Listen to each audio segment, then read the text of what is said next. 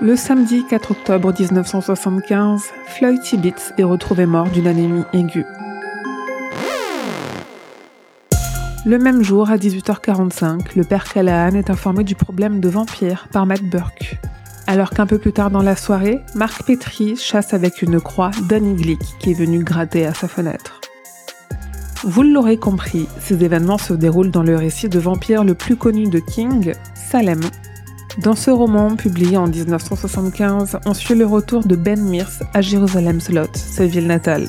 Le personnage principal est un classique de l'univers de King. C'est un auteur.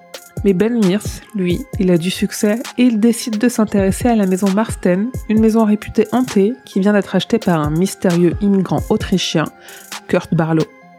Cette idée est venue à King quand il enseignait à ses étudiants à l'université le roman Dracula de Bram Stoker.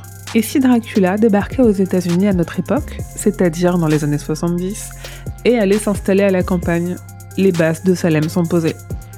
Et les histoires de vampires s'appelaient aussi. Salem a eu droit à une adaptation en téléfilm, une en mini-série, à une suite libre et à un nouveau film tourné très récemment mais dont la sortie est éternellement repoussée. Salem fait partie de ces premiers récits de King qui ont glacé des générations entières de lecteurs de par la force de la paranoïa qui y règne, et par la présence sourde d'un mal profond qui sommeille dans une ville qui semble banale. Pas de clown dans les égouts ici, mais une silhouette élancée et glaçante qui vous surveille derrière votre fenêtre quand vous dormez.